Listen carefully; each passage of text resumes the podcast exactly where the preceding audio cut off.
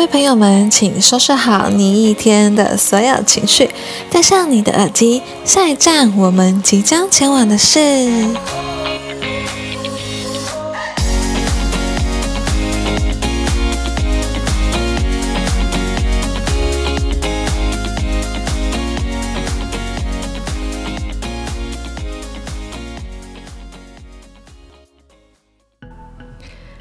各位朋友们，我是你们今天的领队 Celia。上一集呢，开始跟大家聊了第一次当领队、当导游、第一次带团的一些经验，以及像是分享我自己出国跟团的一个经验之余呢，那今天呢，想要跟大家聊聊说，因为我之前大部分都是带商旅团啊，或者是像是公务团这样子的一个经验嘛。那其实相信有很多的领队导游，其实相关的经验。呃，分享的会比较少一点，所以今天呢，想要跟大家分享说，我是如何接触到标案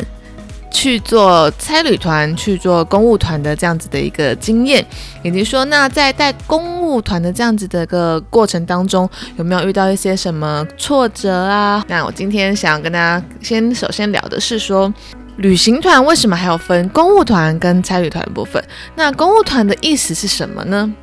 公务团呢，其实是说，其实台湾有很多的一些市政府啊、公家单位等等，他们其实每一年都会有编一个编的一些预算。那编的这些预算呢，其实是用于说，他们可能会是需要去国外进行一个呃公务上的一个交流、开会，或者是说去拜访当地的一些呃建筑物，或是一些当地的一些比较特色，可以值得去做一个。见习或者是去做考察的一个当地的一些单位，那有分两种的不同的方式，是说一个是已经就是呃政府单位这边、公家单位这边呢已经有做好就是内部的一个 meeting，做好一些接洽了。后续的话呢，可能就是发包给委外给我们的旅行社相关业者去做他们的公务行程的一个安排，比如说像是饭店啊、机票啊，或者像是一些门票等一些像是还有交通。等等饮食这样子的一个安排。那首先呢，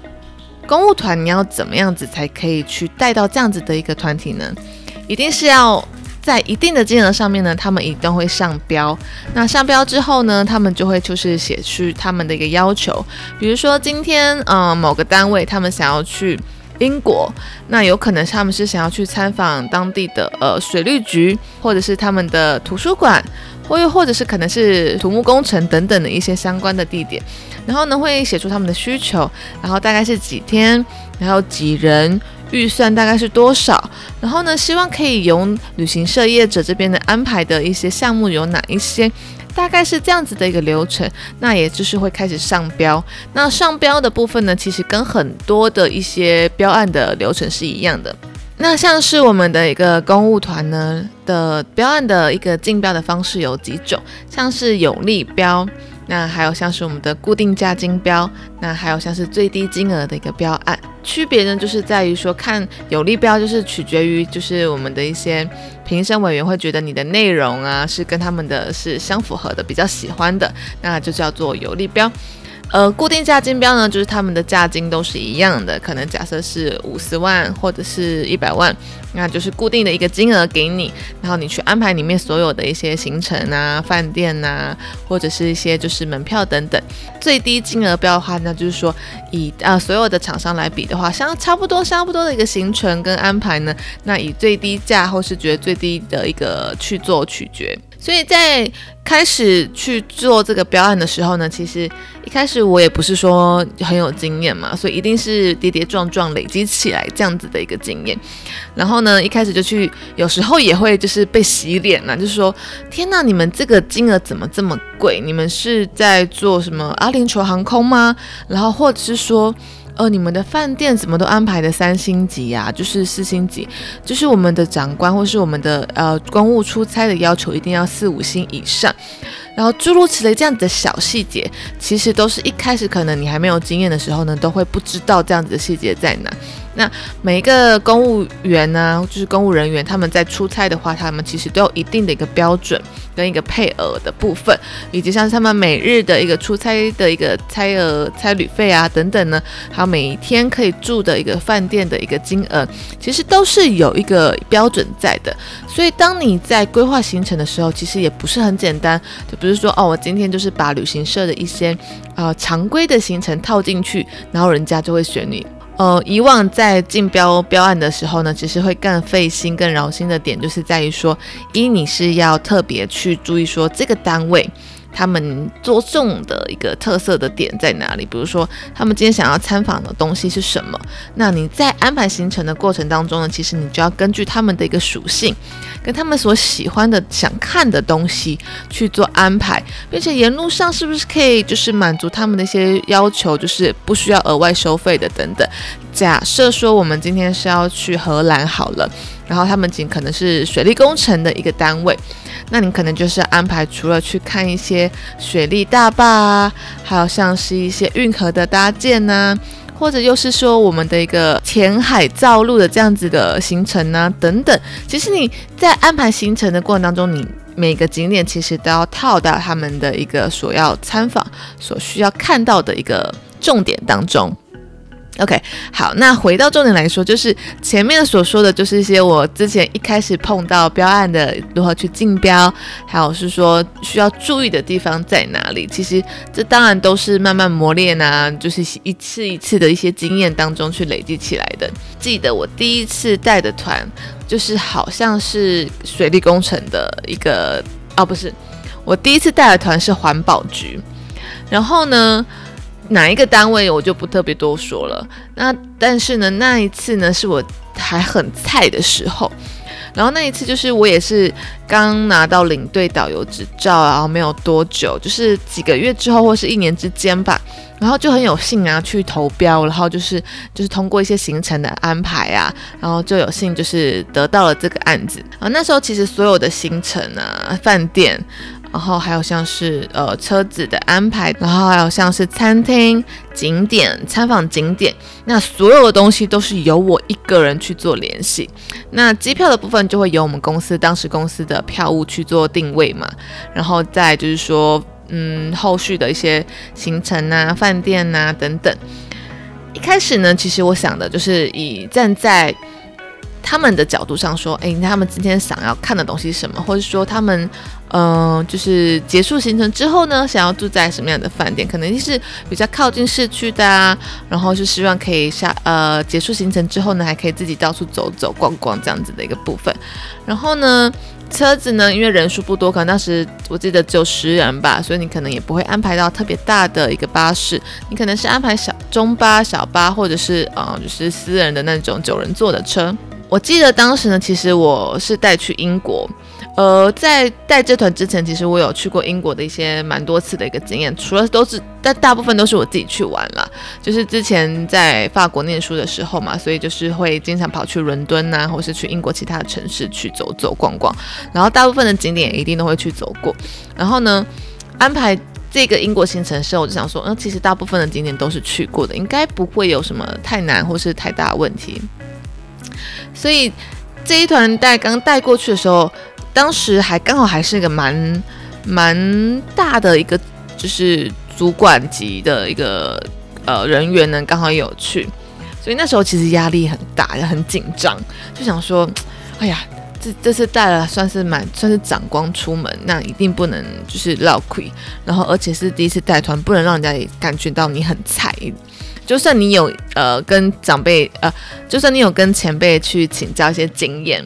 但是还是会很担心会出包，所以一定是私下做了很多的功课。然后比如说他们参访景点呢，然后怎么去啊，然后时间有没有 double check 安排好啊？然后其实这些等等等，其实我都觉得一定是 double check 在 check 之后我们才敢出去嘛。然后。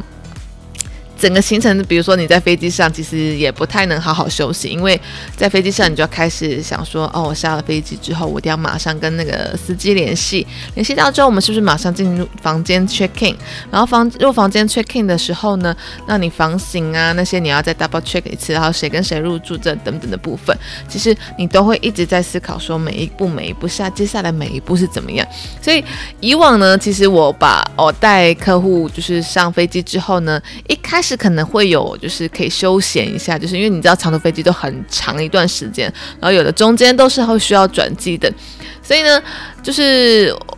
转完机之后的时候呢，才是我可以好好休息的一个时间。然后到快要离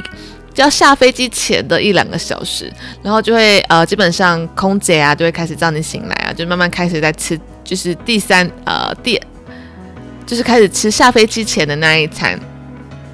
然后那个时候就要开始紧张，就想说，嗯，就是会不会就是有没有什么问题呀？然后看一直在看后面的每一天的行程啊，就是有没有问题。而那一次呢，我记得出了几次包，我真的觉得当时的长官没把我杀了，没有把我丢在那边，我真的很感谢他，他也算是我的一个贵人，你知道吗？就现在回想起来都会觉得很不好意思。当然，这些错误呢，就是当然就是分享给大家听听笑笑，也可能一开始还不是很专业，所以我在这边呢，就是也要先先声明，那个时候是真的还算蛮蛮资历蛮浅的，所以才会有以下的这些错误。好，那来到第一个错误是什么呢？我记得当时我自以为很贴心的，想要帮他们订在就是当趟的一个饭店。那你们也知道，就是在英国当趟的很多的饭店都是蛮老旧的，有的可能嗯没有电梯，有的可能就算有电梯，电梯也很小。然后房间当中呢，其实当趟因为都寸土寸金嘛，所以他们很多四星级的饭店，加上预算呢，预算考量，预算考量，所以其实有的饭店他们的房型没有特别的大。然后因为基本上很多的旅行团呢，或是比较好一点有预算的部分，一定是住五星级的饭店，或者是说拉到稍微郊区一点的一个呃四星级的饭店，他们的房型相对都会比较大。而当时的我自以为贴心，就想说，嗯，那我就安排在市中心，让他们就是到了饭店之，回到饭店之后，结束每一天的行程，都还可以自己出去走走啊，或者去散步啊，骑个脚踏车什么的，就觉得还蛮 chill 的嘛。然后呢，结果噩梦就来了。当时我记得，就是饭店这边可能当时在订房的时候，就是不太不太是常规的接团客的饭店，而一下次订了比较多间房的时候呢。然后他就开始说，呃，我们没有办法都排在一起哦。我说好，没有办法把排在一起没关系，但是我可能就是，呃，你是你在给我房型这样子，然后我就是自己来安排说他们的每一个位置，比如说几楼几楼啊，或者说大床还是小还是双人双床这样子。然后呢，再就是说。他们后续有一就是做了一天之后，第二天他们就说：“哦，你这个房型我们就是今天的话没有这个房型了，所以我们今天帮你换房哦。”然后等于说，天哪，我可能做一天还是两天的行程之后，我的客人又要在同一间饭店，然后但是要换房间，所以他早上要先把房行李拿出来，然后呢，在隔天晚上当当天晚上，然后要再把行李 check in 进去。当时就觉得说：“天哪！”你在整我吗？然后我就在跟那个柜台就在说，我说可是这样子，我的我们这几天都是住同一间饭店，然后为什么还要换房型？他就说啊，那没办法，因为刚好双床房，呃，就没，就是今天就没有了，然后所以我今天就真的必须要帮你换房型，或者这一间房间就是今天就是有人订了，或是就是诸如此类的，饭店也会给你很多的一个不是很好配合的一个方式，就说没办法，就是没有房间可以帮你换了，就是你也就是得当下你得换这个房间，然后我，因为那时候我还很菜嘛，然后那时候台湾跟英国有时差，然后我就很焦虑，就是先在当天就是。跟柜台处理，大家先吵架嘛，吵完架发现就是没办法处理，然后我就马上跟台湾的 OP 联系，想说有没有办法马上订到其他的房间或换换饭店之类的。然后呢，当下就是真的都没办法，那一次真的是我。我真的是印象深刻，有那一次经验之后，后面真是订饭店就很注意，因为我觉得当下我的那个长官脸色很不好，然后下面的一些员工啊什么的，然后也是一直在那边 argue 说怎么会这样，可是还好是那个长官后来也也能理解，他也大概也知道说，哦，可能我像我当时还算一个小菜鸟，然后可是但是我的处理的态度是很积极的，是很配合的，是，所以他也就。就是就算了这件事情就算了，觉得说没关系，就是你处理好就好了。然后隔天早上，那老那个长官还很心情很好，就是很气很气哦很惬意的，就是一大早吃完早餐还出去跑步啊，骑脚踏车啊什么的。然后当下觉得说天呐，这个长官人也太好了吧！可是那长官就是平时脸都是很臭，然后哦，那个平时那个长官平时脸就是那种嗯。那种那种看起来很很凶的脸，可是他就是看起来是面恶心善的那种类型，你懂吗？然后呢，这是第一个第一个第一个死记的一个大错误。然后呢，我记得后面还有一个很大的错误，真的是让我真的觉得非常对不起他。然后呢，我就真的是那一次，我们好像是去到了呃呃，其实现在去到哪一个点，我有点忘记了。反正当时我们要去。所有的公务行程结束之后呢，然后我记得我们要去吃饭，然后我订了一间餐厅，它是一个景观餐厅。可是因为前面的一些行程都 delay 到了，然后加上那时候又有一点塞车，然后塞车其实就又因为英国伦敦真的很塞，这边真的是要再告诉大家，英国伦敦真的，如果你要就是自己开车啊，或者是你就是就坐客运，其实。在市区当中都是非常的塞车的，所以当下其实我没有算到这个塞车的时间，所以呢，都导致有些行程就是 delay，然后饭店的餐厅也 delay。我们在订呃欧洲当地的一个 bus coach 的部分，就是我们在订 coach，然后他们很常有些司机不一定是英国人，或是不一定是欧洲当地人，有可能是其他国家来的。所以呢，基本上他们是很多司机，他很多司机他们都是整个欧洲到处跑，只要有车有就是有机会，他们就会跨国去跑这个行程。所以呢，他们可能有一些景点或是有一些餐厅，他们也不是说很熟，然后呢，也不是说完全都是很熟当地的路况，一定也是看跟着他们的那个导航走。然后呢，那一次好死不死遇到一个就是不熟路的导游，然后不是很熟悉的，然后他的导航又有一点就是算不准，怎么找都找不到那个餐厅。然后那时候也也有点晚了，因为前面行程都 delay 的嘛，所以那时候已经就是差不多快要差不多七快七点多快八点的时间，就是其实已经有点晚了，在也是超过我们平时用餐时间，所以后续一定就会有加班费的产生。然后呢？那时候我就已经很紧张，想说：天啊，前面的时间已经 delay 到这样子了，我已经就是抓了蛋了。然后还司机还找不到路。然后呢，跟司机沟通起来，有时候司机他不一定英文很好，是你就算跟英文跟他沟通，可是他英文就是也是讲的七七八八的。然后你跟他沟通起来呢，他也不他也不确定说到底要怎么走，或者到底要怎么走。然后然后我请当地的餐厅的老板去跟他沟通，然后他也听不懂，他也不是很清楚到底要怎么办。然后呢，我就想说死定了，天哪，该怎么办？你知道当下我真的觉得超级绝望，然后汗一直在流，然后我就想说，我会被我的呃导游生涯就就此就是带了这一团之后就就此结束结尾这样子。然后前面其实我就也很认真的在跟司机沟通，然后后来那个长官就觉得说，是不是哪里有问题，或是说怎么好像一直都还没有到餐厅，然后就跑来前面问我说，哎，那个那个 Celia 是不是？怎么找司机找不到路吗？还是怎么样？一开始我就说没关系，没关系，我这边正在处理。后来就是真的司机真的太天兵，他一直绕圈圈，一直绕圈圈，一直绕圈圈，然后没办法让团员去安心的那种。就是团一看了说，这到底在绕什么圈圈呢？这样到底是要去哪里？到底餐厅到了没？然后，然后呢？那个时候，那个长官就很好心的说：“还是说我也帮你一起导航好了，我们一起找到那间餐厅来来。”然后他就大家前面大概有三四个人，就是在帮司机找路，然后找导航。然后我就一直在那边联系餐厅，就请他稍微再等我们一下。然后就想说有可问他说有没有明确的一个路标，从哪一个路口下？我就一直在问。然后最后真的是大家的帮忙下，然后呢？终于找到了那一间餐厅，真的是觉得说 没有脸了，尬的，我超级不专业的，然后超级 trouble，就是这怎么会变成这个样子？我就想说，这一团我回去应该被客诉死掉吧，而且我真的没有脸见他们呢，然后就只能每天就是很。非常 nice，每天就是用尽我全身心的那个力量去服侍他们，去告诉他们说，我真的很不好意思造成了这些问题，我也很希望可以就是弥补这一些，然后所以我尽可能的就是。比如说，可能还是有时候有看到什么好吃的啊，或是有一些什么呃小小礼物的部分呢，我就会尽量买一些伴手礼啊，送给最后送给我的团员们去做一个纪念，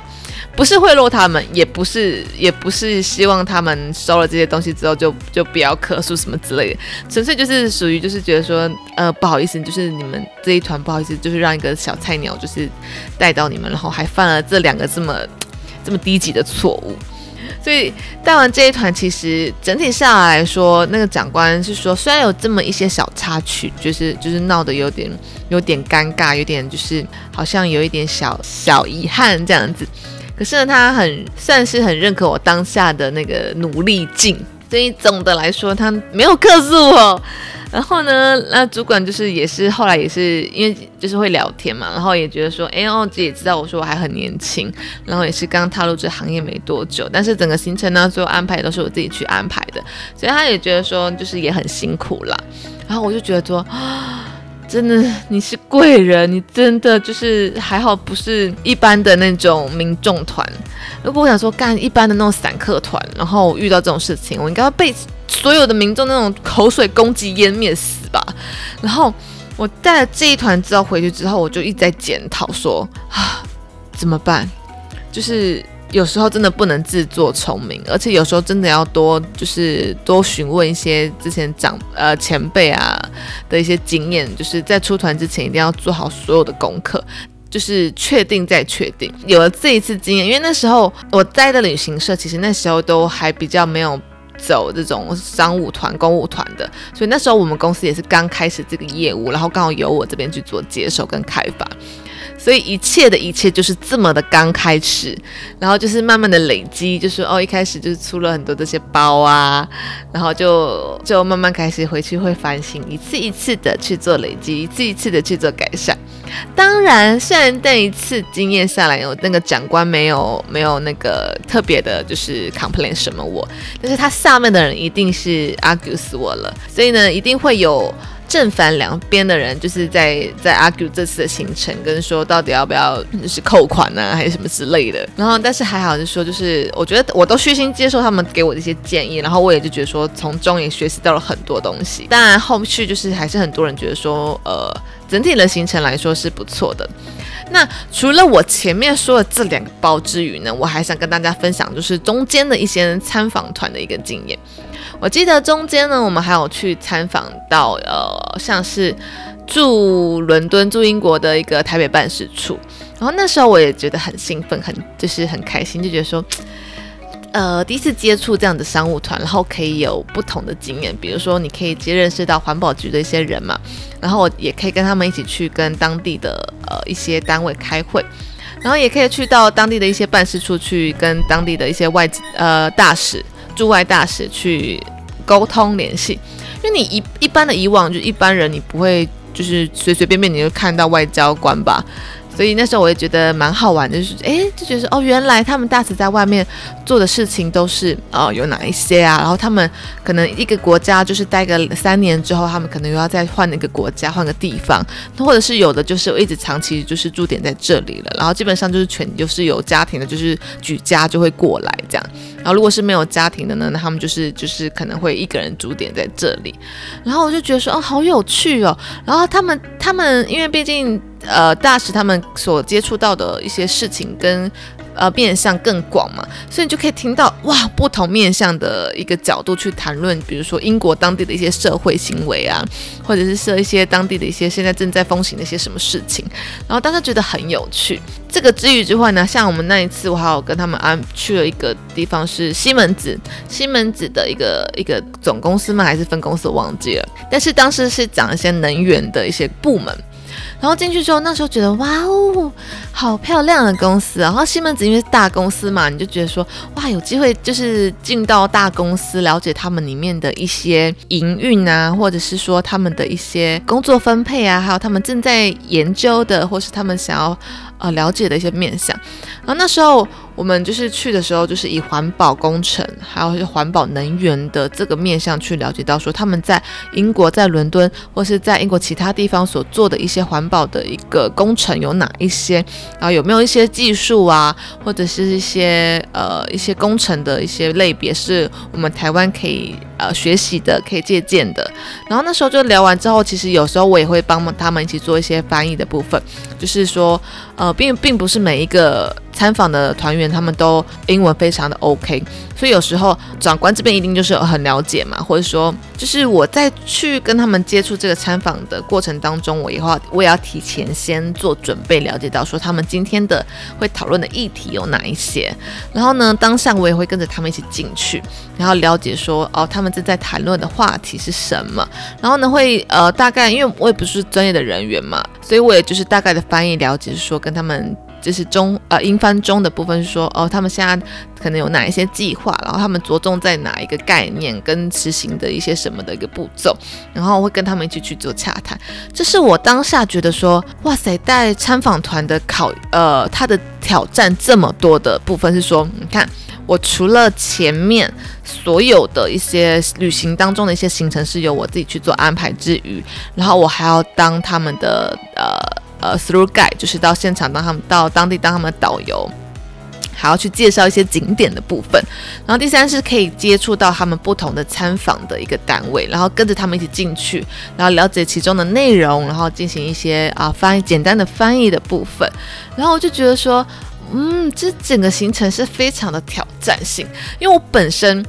真的很就是不是一个。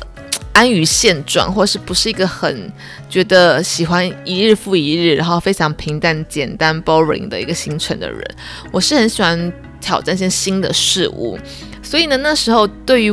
我来说，我会觉得说压力很大，